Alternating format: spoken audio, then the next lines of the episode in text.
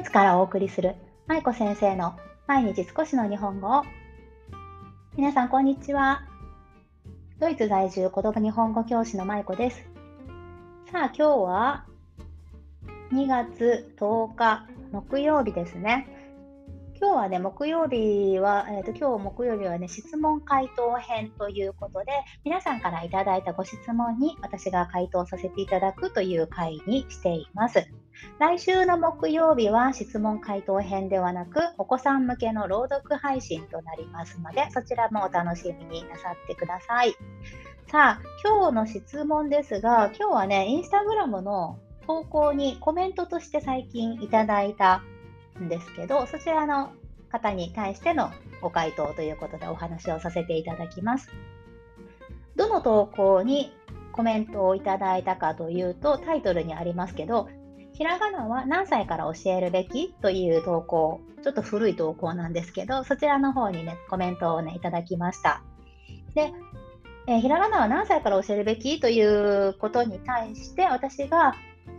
3歳の頃はこんな特徴があります。4歳の頃はこんな特徴があって、5歳はこうなりますよ。で、こういうふうにひらがなを教えていったらいいですよということを書いた投稿になります。詳しくはこちらのキャプションの方に投稿のリンクを貼っておきますので、よかったらそちらもご覧ください。そしてどんなとど、どんなコメントをいただいたかというのをちょっとね、読み上げさせていただきます。はい、えー、ちょうど4歳4ヶ月の息子に2ヶ月後から補習校に、日本語補習校に通わせるし、どうやってひらがなをと思い始めていた矢先にこの投稿に出会いました。ね、お子さんが今4歳4ヶ月で、2ヶ月後から補習校に通う予定ということですね。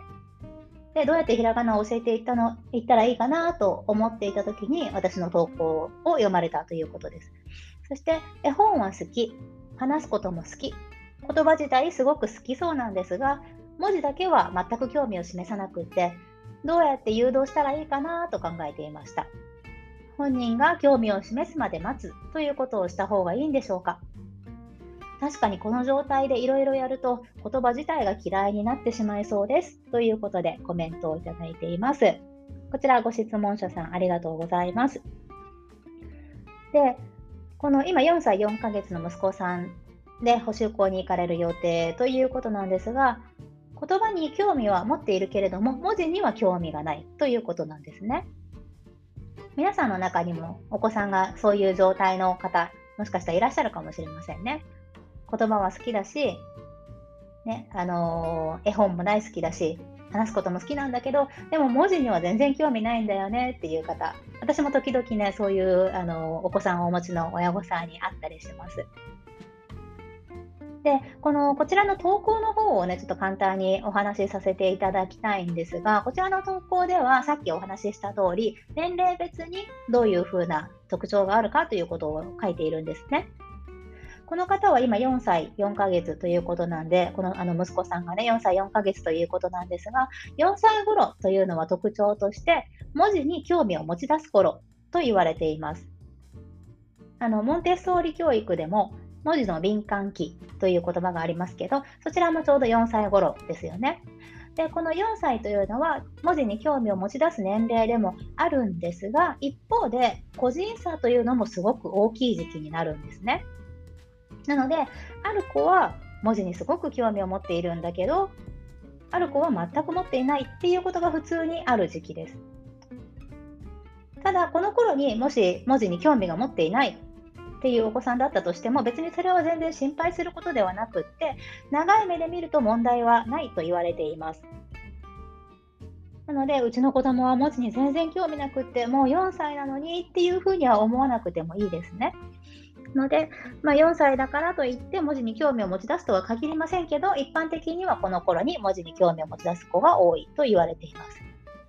で、この4歳のお子さんたちが5歳になるとどうなるかというと、5歳頃になってくると、4歳の時にあった個人差、大きいっていうふうにお話ししましたけど、大きな個人差がだんだんだんだんなくなってきます。そして文字に興味がなかった子たちもこの頃になるとまた文字に興味を持ち出してだいたい9割ぐらいの子9割近い子が何らかの文字を読むようになると言われていますこの何らかの文字というのは日本語だけではありません。ひらがな、カタカナだけではなくって、アルファベットの方が興味が先に湧く子ももちろんいらっしゃいますので、アルファベットが先に読めるようになったり、でその後に日本語、ひらがな、カタカナになったりっていうことももちろんあります。ただ、かなりの数の子が5歳頃になると文字を、何らかの文字を読むようになるということですね。ただ、ここでも気をつけないといけないのは、まだこの時点でも文字に興味を持たないお子さんというのも一定数いらっしゃるんですね。うちの日本語トイロという私日本語教室をさせていただいています。オンラインとオフラインとどっちもやっているんですけど、そのオンラインでね、5歳の終わり頃になってようやく文字に興味を持ち出したお子さんがいらっしゃったんですね。で、その子は全く日本語自体もあまり最初はお話も上手にできなくって、そして日本語の語彙もそんなにたくさん知っているわけではないっていうお子さんでした。で、一番最初レッスンを始めた時には、全く文字には興味がなくって、習得、ひらがなの習得をしていてもあまり興味を示してくれないというようなお子さんだったんですが、ただ、このお子さん、今どうなったかというと、文字を読むことをだんだんと楽しんでできるようになってきました。で、このこの子はもう今6歳になってるんですけど、6歳の本当にちょっと前かな、もう5歳の後半ぐらいになってようやく文字に興味が出てきたというような感じだったんですね。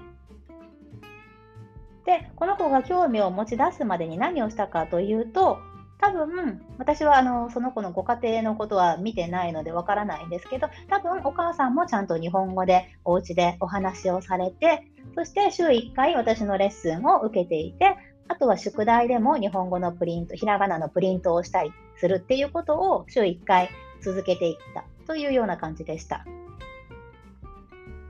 で、今回の質問者さんのまあ、絵本は好きだし話すことも好きなんだけど文字には興味がなくってどういうふうに誘導したらいいか悩んでいるということだったんですね。あのー、本人が興味を示すまで待った方がいいんでしょうかということだったんですけど私はこの質問者さんのお子さんがどういったお子さんかがちょっとこの文面だけではわからないので待った方がいいですよとかこうした方がいいですよっていうことははっきりは言えません。ただお子さんに無理やり教えてしまう文字に興味がないのに、はい、これはああだよ。はい、読めるようになりなさいみたいなね、ことをしたりとか、あとはフラッシュカードで無理やり子供が嫌がっているのに教えたりっていうようなことはしなくてもいいんじゃないかなと思います。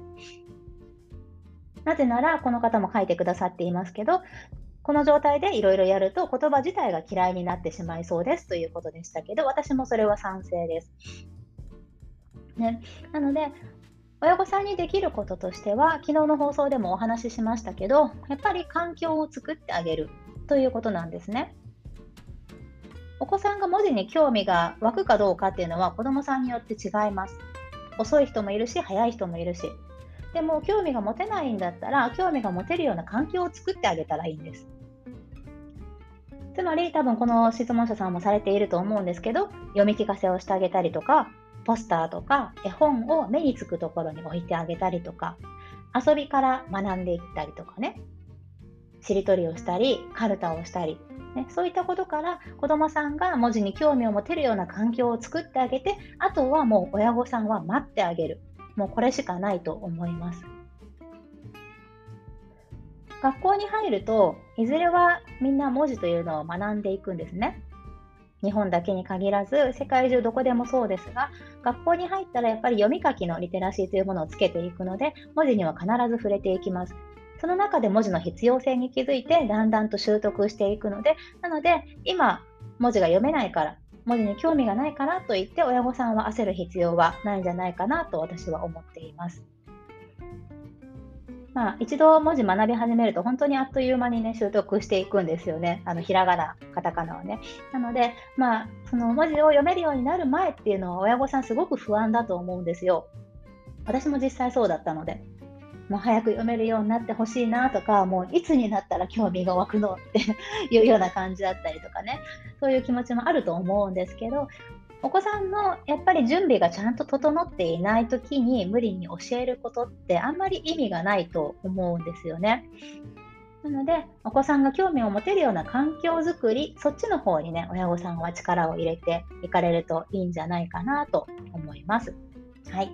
ということで、今日は、ひらがなは何歳から教えるべきというタイトルで質問の方に回答させていただきました。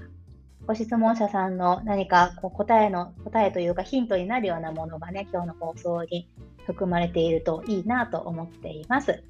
はい。ということで、今日も最後までお聴きいただきありがとうございました。舞子先生の毎日少しの日本語を明日はほっこり会です。では皆さん、引き続き一緒に頑張っていきましょう。ほな、またね。